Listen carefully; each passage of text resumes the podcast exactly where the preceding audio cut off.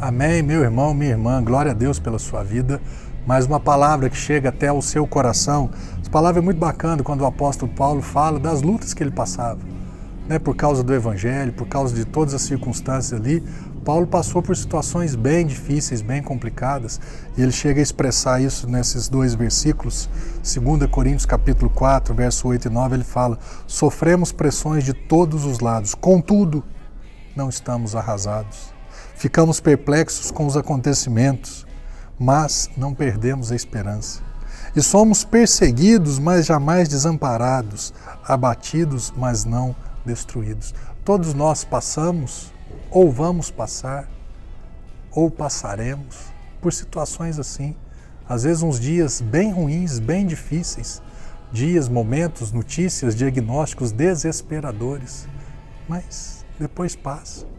Depois a situação vai mudando. O choro pode durar uma noite inteira, mas pela manhã vem a alegria. Então, se você está passando por situações assim, Deus está com você. Ele não é o autor dessas ruindades. Ele é o autor para te livrar. O autor para te livrar, para te tirar desse lugar, para te levar num lugar mais tranquilo, mais abençoado. Amém?